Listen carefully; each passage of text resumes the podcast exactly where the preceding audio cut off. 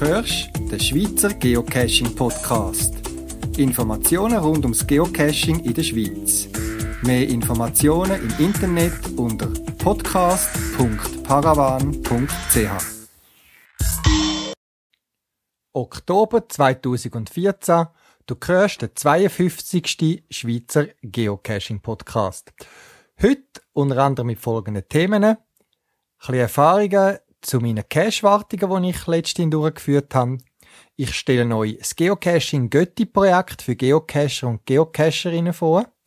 Es gibt einen Reisebericht aus Island und natürlich auch mit dem speziellen Aspekt das Geocachen. Und für all die, die den Indiana Jones mögen, für die habe ich einen guten Cache-Tipp. Hört zu und viel Spaß.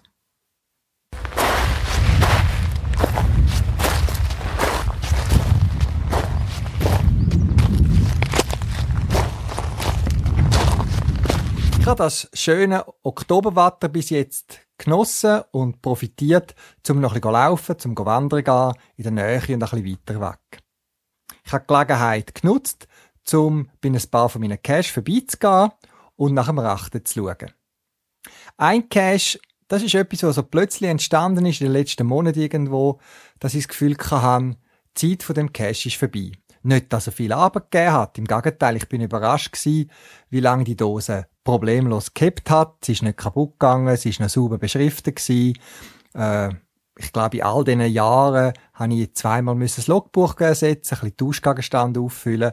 Aber er ist gefunden worden, es hat nette kleine Logs gegeben.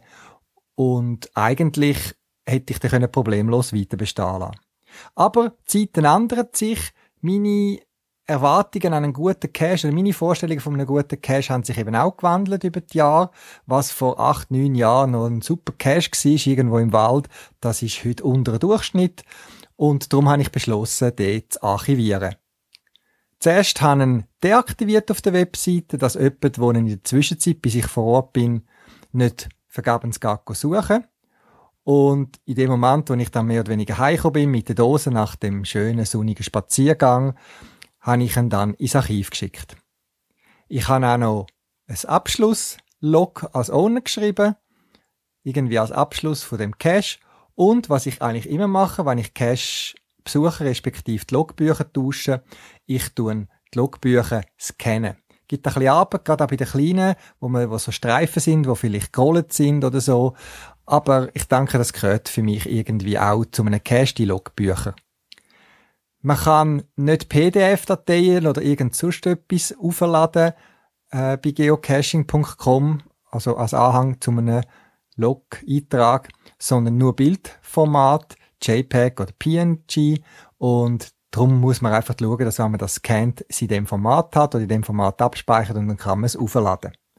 Der Vorteil ist, ich habe dann die Logbücher noch elektronisch auf der Webseite vom Cache und rühre dann das Logbuch, da bin ich ehrlich, das rühre ich nachher weg. Bei einem anderen Cache ist in der Nähe etwas Besonderes passiert, wo in einem Log gestanden ist. Nichts Schlimmes, etwas Spannendes eher. Und dann das will ich sehen, bis wo es wieder verschwindet.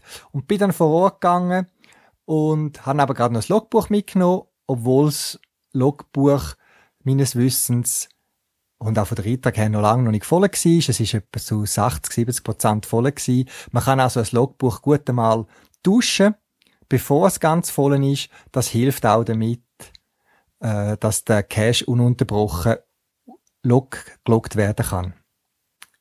Ja, und bei einem anderen Cache, wo ich noch vorbei bin, auch das Logbuch tauschen, habe ich gesehen, dass sich die Veränderung ergeben haben, und zwar in der Umgebung, wo man den Weg zum Cache ich muss sagen, ich bin dort auch ein paar Monate nicht mehr gewesen, schauen und haben dann alles vor Ort genau studiert und wie man zum Cache kommt und so weiter und habe dann auch Difficulty angepasst auf der Cache-Webseite. So gibt es verschiedene Situationen, wo einen kleinen Eingriff vom Owner benötigt. Cache-Wartung, etwas reparieren, Logbücher ersetzen oder eben auch das Listing anpassen. Von dem her möchte ich euch auch alle motivieren, schaut euch mal eure Cache und gerade auch den Gedanken, vielleicht mal einen Cache zu archivieren. Überlegt euch das, ich möchte da nicht zu einer Sammelschliessung aufrufen, aber so wie alles eine Zeit hat, hat auch ein Cache eine gewisse Lebenszeit. Es gibt solche, die leben sehr lang. Eben, ich habe einen Cache, die leben acht, neun Jahre schon eigentlich unverändert. Und wenn man einen Cache archiviert, dann gibt es auch Platz für Neues. Dann vielleicht hat genau dort, wo ihr einen Cache gemacht habt, oder ganz in der Nähe, ein anderer Geocacher eine andere Idee, eine neue Idee. Und warum nicht Platz machen für neue Ideen? Man muss ja den Cache nicht erst archivieren, wenn er weg ist oder wenn er total zerstört ist. Es gibt Platz für Neues, auch für euch, für neue Ideen.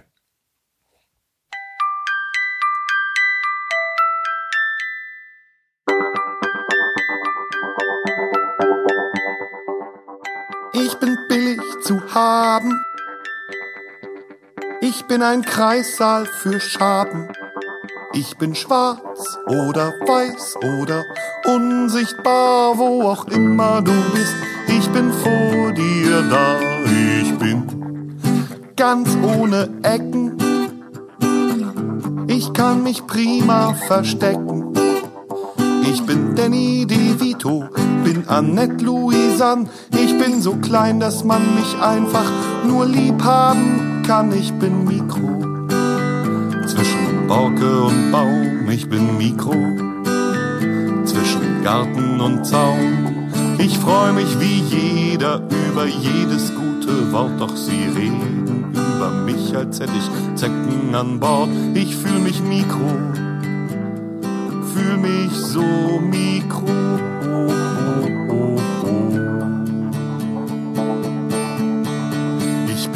Schweigende Mehrheit, ich hau niemand von den Socken. Das sind alles keine Freunde, die wollen alle nur locken. Ich bin Mikro.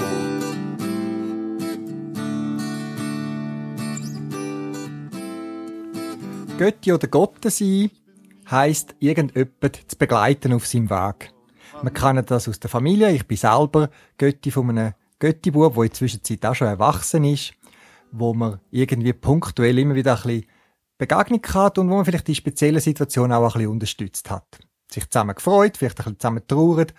Und auch im Geschäft gibt's ja das, irgendwann ein neuer Mitarbeiter kommt, um sich einschaffen, dann tut man normalerweise einen Götti bestimmen, im Geschäft, wo schon Erfahrung hat, wo man sich ein kann wenden, unkompliziert, wo einem das oder jenes zeigt.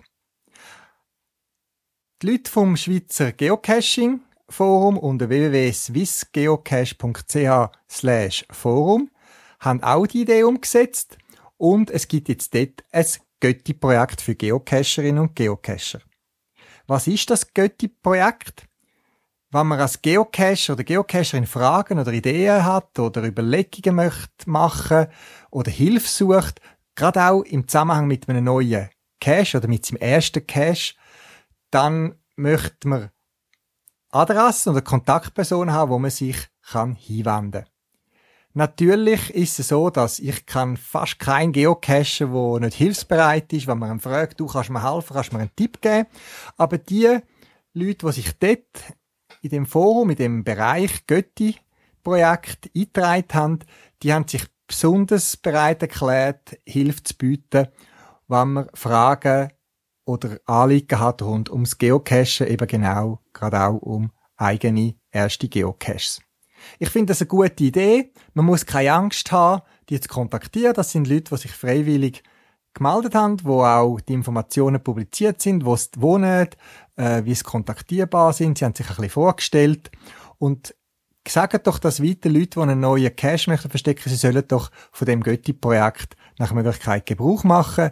Dann sehr oft zeigt sich, dass man mit bestem Willen möchten eigenen Cash machen, aber vieles auch noch nicht weiss, noch nicht berücksichtigt hat und so kann man einfach von der Erfahrung von sogenannten Göttis profitieren.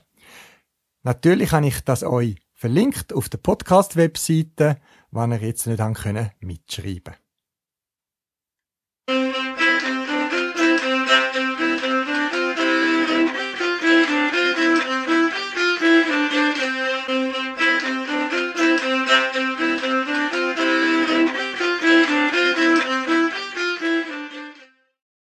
Benjamin, du bist als Zweirad äh, beim Geocachen unterwegs. Jetzt du hast eine spezielle Reise gemacht mit vier Rädern. Kannst du darüber ein etwas erzählen? Was hast du für eine Reise und auch mit vier Rädern? Ja, also ich hatte das Zweirad auch dabei aber mit den vier, Vierrädern habe ich gewählt, weil es ein bisschen ein weiterer Weg ist, da von der Schweiz über Deutschland auf Dänemark, dann von Dänemark mit den Fähren auf die Färöerinseln und dann weiter auf Island und dann in ja, die Färöerinsel und Island angeschaut und dann die ganze Strecke auch wieder zurückgefahren und das wäre mit zwei Rädern ein bisschen äh, sehr anstrengend gewesen. Jetzt du bist mit dem Auto, mit einem Büsschen unterwegs gewesen, bist du von Hotel zu Hotel gefahren oder wie hat deine, dein Reisealltag ausgesehen? Nein, ja, ich habe ja so ein, ein Büsschen, also so ein, ein Mercedes-Büsschen, wo man drinnen kann schlafen und kochen, also eigentlich eine Art ein, ein Mini-Wohnmobil. Und mit dem bin ich äh, auf der Färöer mehr so von Camping zu Camping, weil ja Wildcampen dort äh, grundsätzlich nicht erlaubt ist und in Island dann einfach dort, äh, wo es mir gefallen hat, habe ich übernachtet und habe eigentlich so immer einen Tag in so also meine Idee gehabt, wenn ich jemanden durch will. Und dann bin ich eigentlich so ein bisschen Tag hin und habe geschaut, wie weit ich komme. Und dann, manchmal bin ich ein bisschen weitergekommen und ab und zu mal hat es dann nicht so gelangt, weil es mir einfach sehr gefallen hat. Dann bin ich dann einfach geblieben. Mhm. Aber eben, du bist nicht nur gefahren? Nein, ich bin nicht nur gefahren zum Glück. Also ich habe von, von der Schweiz wieder zurück in die Schweiz gut 6'500 Kilometer gemacht. Das ist schon viel fahren. Aber selber in Island dann und der Färöer habe ich dann auch mal äh, auf zwei Füßen oder auch mal mit zwei Rädern mich fortbewegt dass das nicht, äh, wäre, ja, nicht allzu mühsam ist. Was war der Reiz gewesen? Island? Ich bin selber vor vielen Jahren mal dort gewesen. Äh, wie, ist, wie würdest du sagen, was ist der Reiz von Island, wo man ja sagt, es ist ein karges Land, es hat eigentlich keine Bäume. Äh, was ist der Reiz für dich? Oder auch die Färöerinseln sind auch ein bisschen ähnlich. Was ist so der Reiz gewesen, der dich dort aufgezogen hat? Es war eigentlich Zufall gewesen, dass ich auf das gekommen bin, weil ich meinte, dass wir mal Bilder äh, gesucht haben von den Lofoten und dann sind plötzlich noch Bilder von den Färöer auftaucht. Und dann habe ich da die Fotos angeschaut und wie immer natürlich bei den Katalogfotos von, von der Reederei ist es natürlich äh, bei bestem Wetter, das habe ich leider nicht immer gehabt. Äh, der Reiz ist sicher, man muss äh, sagen, Freude an der Natur haben, weil es ist schon sehr äh, zum Teil extrem wenig Zivilisation und eben auch eine, eine eigene Landschaft, sehr speziell zum Teil. Wie du gesagt hast, wenig, wenig Bäume, weil es ist hoch im Norden. Und wenn du dort auf 1000 Meter bist, dann ist das wie wenn du hier auf 2000 Meter wärst. Und das ist schon speziell und auch, sagen wir mal, Sachen, die du hier nicht siehst, die du dort oben kannst äh, sehen, das ist schon wahnsinnig schön sehr intensive Natur. Und eben sind einsame Gegenden, rein schon von, eben von der Gegend her. Du bist allein unterwegs gewesen. Wie geht man damit um? Ich kann das nicht alleine so lange in der Ferien ziehen. Also, Red, fängt man da plötzlich Selbstgespräche an machen?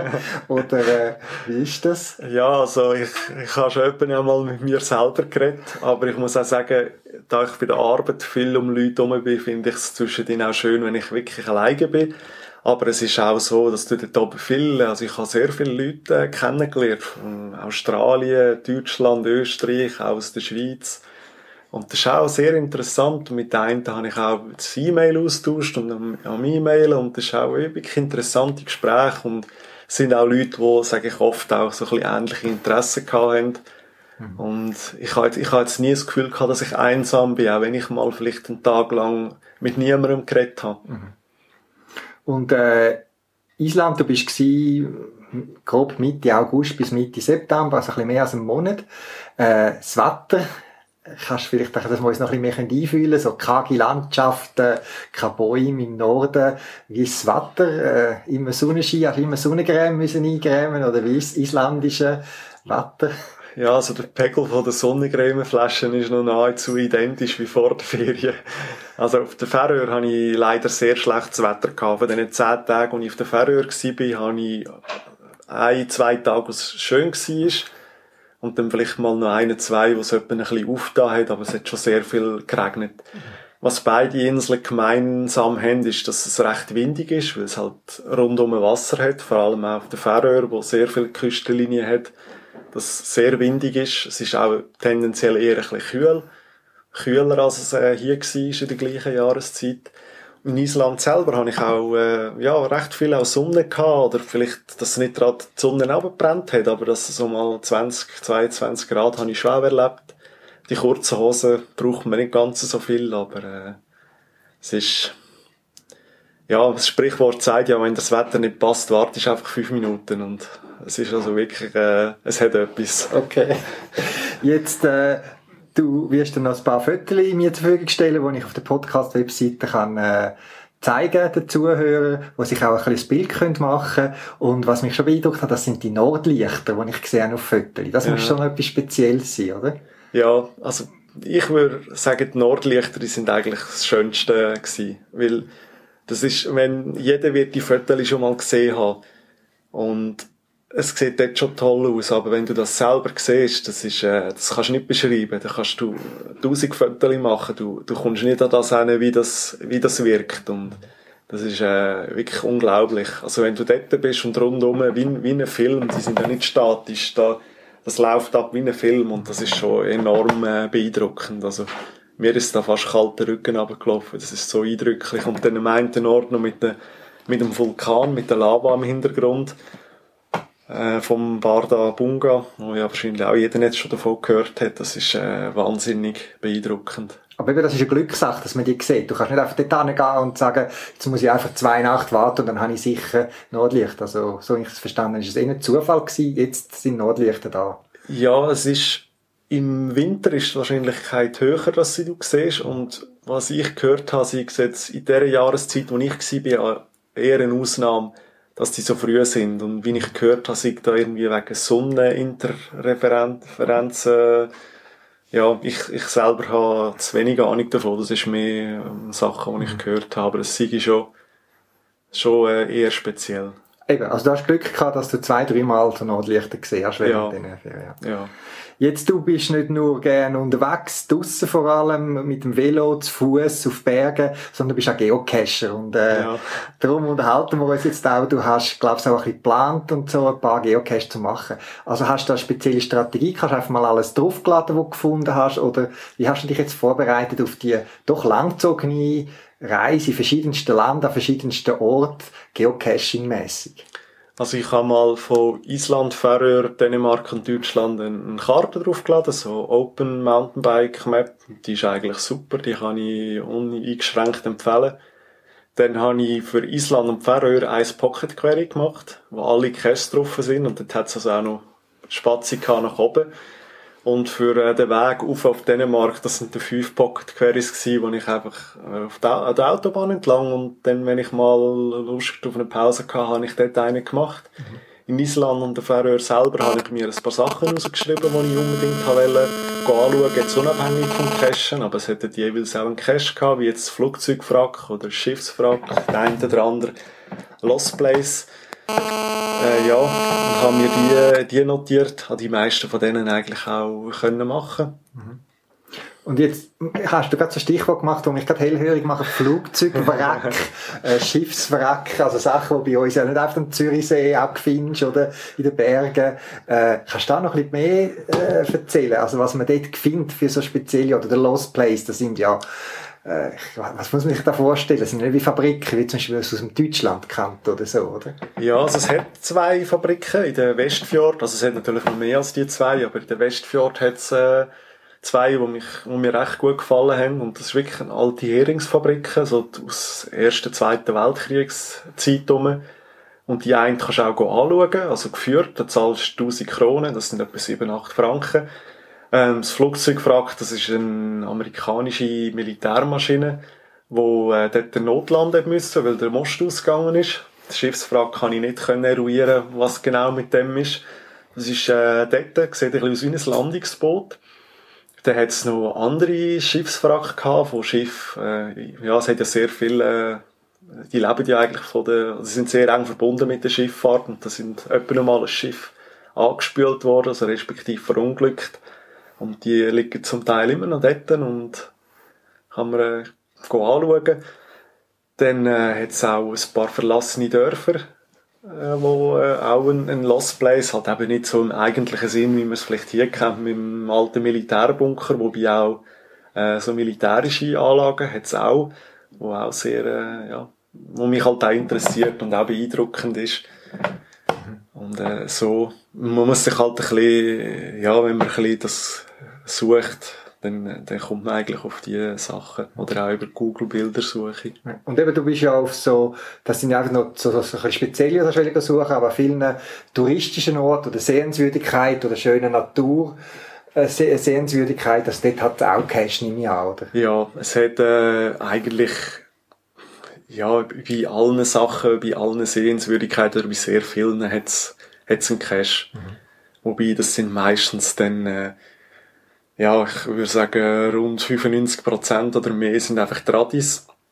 Da hat es ein paar sehr wenige äh, Multis, auch ein Haufen äh, Earth Caches. Mhm. Wenn man äh, ja, im Englisch ein bisschen besser ist als ich, kann man wahrscheinlich die auch ein bisschen einfacher lösen. Und äh, ja, noch von den übrigen Arten noch ein paar wenige, etwa mal ein Event-Cache oder so. Mhm. Und äh, Geocaching-mäßig, ich meine, du bist viel da in der Schweiz unterwegs am Cachen. Hast du so Unterschied festgestellt von den Behältern oder sonst wie, äh, ich weiß nicht, ob du Kontakt hast mal zu einem Geocacher dort oder hast du irgendetwas festgestellt, wie die Regeln anders ausgeleitet werden oder gibt es dort noch Erfahrungen? Ja, also ich würde sagen, von der wenn man so Caches sucht, wie jetzt vielleicht die, die du machst, ein bisschen die aufwendigen, die technischen, wo wirklich ein bisschen die, die Spielereien, da, da bist du dort am falschen Ort, weil das, das wirst du dort nicht finden. Ich habe es zumindest nicht gefunden. Das sind, äh, ja, jetzt vielleicht ein bisschen überspitzt gesagt, ist es einfach eine Töpperwehrdose im Idealfall unter einem Stein ist. Das ist auch am einen Ort ist auch gestanden im Hinweis, typisch isländisch, such unter einem Stein. Es ist, äh, sind schon einfach. Dort ist es eigentlich mehr, wenn es ein spezieller ist, ist es speziell durch, durch das, was du dort siehst und nicht der Cache selber, wo, wo speziell ist. Das ist jetzt meine Erfahrung. Was ja das ursprüngliche Ziel ist vom Geocachen, spezielle Orte zeigen. Also, genau. Das ist ja eigentlich das Hauptziel vom Geocachen gewesen, mal, oder? Spezielle ja. Orte zeigen. Ja, und aber das ist eigentlich auch noch schön, aber wie ich gesagt habe, du bringst beide Länder auf eins Pocket Query und das heisst, du hast dort auch nicht irgendwie hinter dem Robidoc XY noch einen, einen Nano-Cache oder so. Also, es hat schon auch Caches, die nicht so toll sind, aber im Großen und Ganzen sind schon eher spezielle Örtli, vor allem Dörf-Caches bringen dich eigentlich fast immer an einen schönen Ort.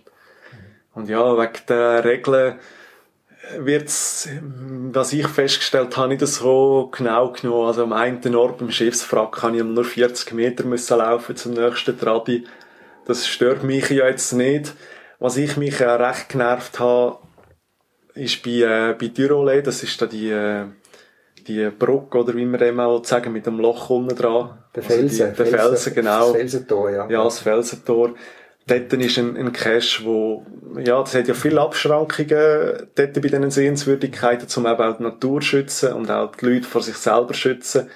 Und wenn man dann sieht, dass hinter so einer Abschrankung ein Cache ist und offensichtlich noch ein Schild ist mit Betreten verboten, und da munter jeder drüber klettert und der lockt, unter anderem auch Schweizer Geocacher, dann habe ich das schon sehr äh, Mühe. Und auch wenn man dann, dass der Reviewer weiß und der Owner weiß, dass uns niemand interessiert, das, äh, das finde ich sehr schade und an dem habe ich mich sehr gestört. Mhm. Aber hoffentlich haben die, äh, die schönen Überraschungen beim Geocachen überwogen, oder? Ja, auf jeden Fall. Also es ist, äh, es hat schon auch, aber es hat so eine Serie noch, die IFL äh, Geotrail, wo dich an Ort führt, wo Filme gedreht worden sind. Und der ein oder andere Film habe ich selber gesehen und äh, wird wahrscheinlich werden auch die meisten Leute kennen. Und das ist schon cool, wenn du an einen Ort gehst, du hast den Film gesehen, du bist nah an dem Ort, wo das gedreht worden ist. Und das ist schon äh, speziell. Okay. Und äh, es ist ja so, dass viele, die reist, machen irgendwelche Reisetagebücher am Abend jeweils. Du hast äh, geocaching-mäßig etwas anderes gemacht. Vielleicht kannst du die Idee auch weitergeben. Und ich tue dann den Link dann auch auf die Podcast-Webseite. Vielleicht kannst du erzählen, was du gemacht hast als Alternative zu einem Reisetagebuch. Ja, das ist ja mit einem, mit einem schönen Coin, den ich ja von dir bekommen habe, wo ich äh, den eigentlich mitgenommen habe und so quasi die Reise dokumentiert mit den Logiträgen, vor allem bei den Caches beim Coin habe ich ja jeweils eigentlich nichts geschrieben, mal ein Föteli, äh, ja recht viel Föteli aufgeladen und äh, ausführliche Logiträge, äh, die ich geschrieben habe, das ist eigentlich mein Tagebuch. Also ich bin ich würde sagen, alleine für die Log-Einträge habe ich sicher ähm, um die neun Stunden um, gemacht und so, ich denke, vielleicht auch für mich dann später einmal mhm. ist das toll und auch, ich habe gemerkt, die Owner, der eine oder andere, haben das auch sehr geschätzt, dass ich auch Rückmeldungen bekommen, was mich extrem gefreut hat und auch überrascht hat, dass sich äh, alle bedankt haben für, für, den, für den Eintrag und so habe ich es ein bisschen dokumentiert, dass man eigentlich im Coin kann schauen, wo man, äh, wo man durch ist. Ja. Und an einem Ort habe ich sogar eigentlich noch den passenden Berg zum äh, Bild auf dem Coin gefunden. Vielleicht findet man es ja dann äh, bei den Log-Einträgen. Ja, sind wir gespannt. Eben, ich tue den, eben den Coin verlinken, eben, wo man deine Route kann verfolgen kann. Vielleicht will ja jemand Ähnliches mal auf die Tour machen und kann sich inspirieren lassen von dir. Ja, Benjamin, vielen Dank für den Bericht. Immer wieder spannend, was du für Reisen machst. Und äh, hoffentlich gibt es bald wieder, dass du wieder ein so längere Ferien kannst. Aber ich glaube, das ist schon ein, Spezialfall gewesen, oder? Ja, ich denke, all Jahr kann ich äh, nicht gerade sieben Wochen weggehen. Also es ist schon auch ein bisschen, äh, mit ein bisschen Absprache nötig mit dem, ja, mit dem Arbeitgeber. Ich denke, nächstes Jahr wird es nicht gerade wieder äh, möglich sein, aber ich freue mich also aufs nächste Mal. Gut, also gute Reise und weiterhin viel Spaß. Danke. Fotos vom Zweirad von seiner Reise oder wenigstens eine ganz kleine, kleine Auswahl findet ihr auf der Podcast-Webseite. Dort auch der Link zu seinem Coin, wo ihn zu allen Caches auf seiner Reise begleitet hat, sodass dass er die Reise quasi anhand von dem Coin könnt nachvollziehen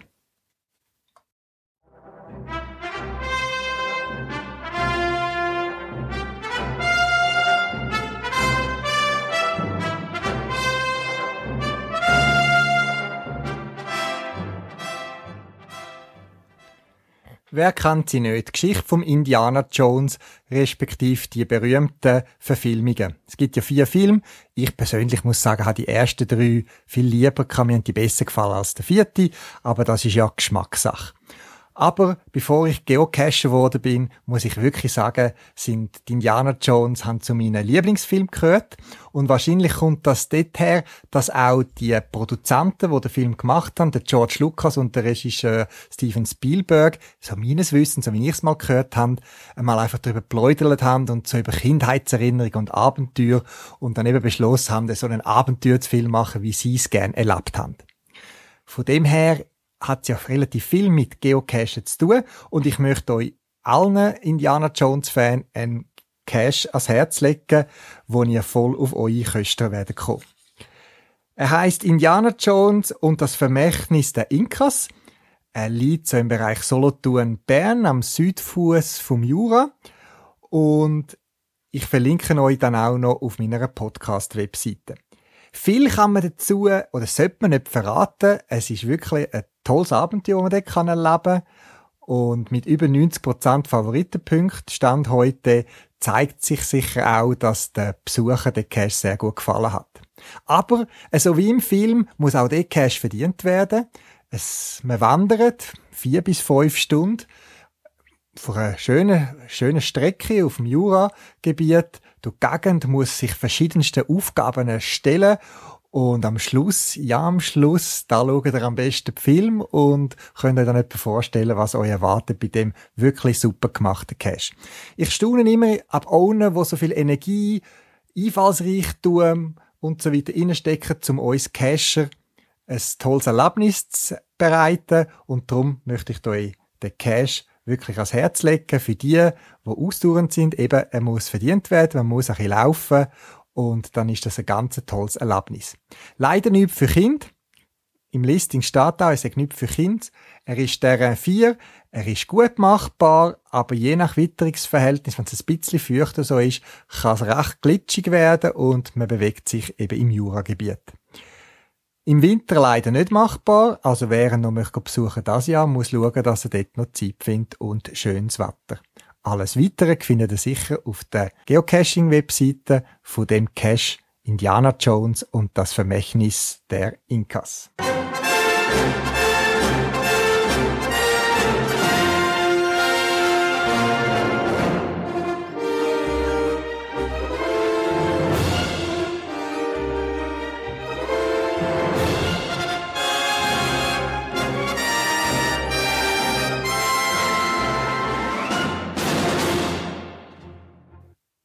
Für die, die den Podcast noch im Oktober hören, einfach der Hinweis auf den Halloween-Event Nummer 5, wo in der Zentralfeed stattfindet. Bis heute, 20. Oktober, haben sich über 300 Personen schon angemeldet. 400 haben Platz. Also wer noch kommen will, der soll sich anmelden. Es wird sicher wieder ein toller Anlass, so im Herbst. Thema Halloween und kurz vor dem Winter.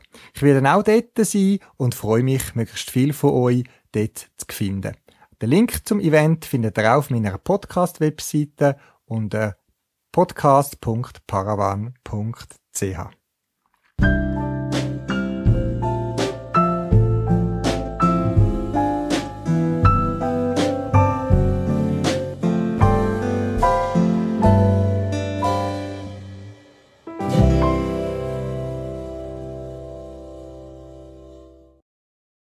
Das wäre es auch schon wieder gewesen für das Mal vom Schweizer Geocaching Podcast.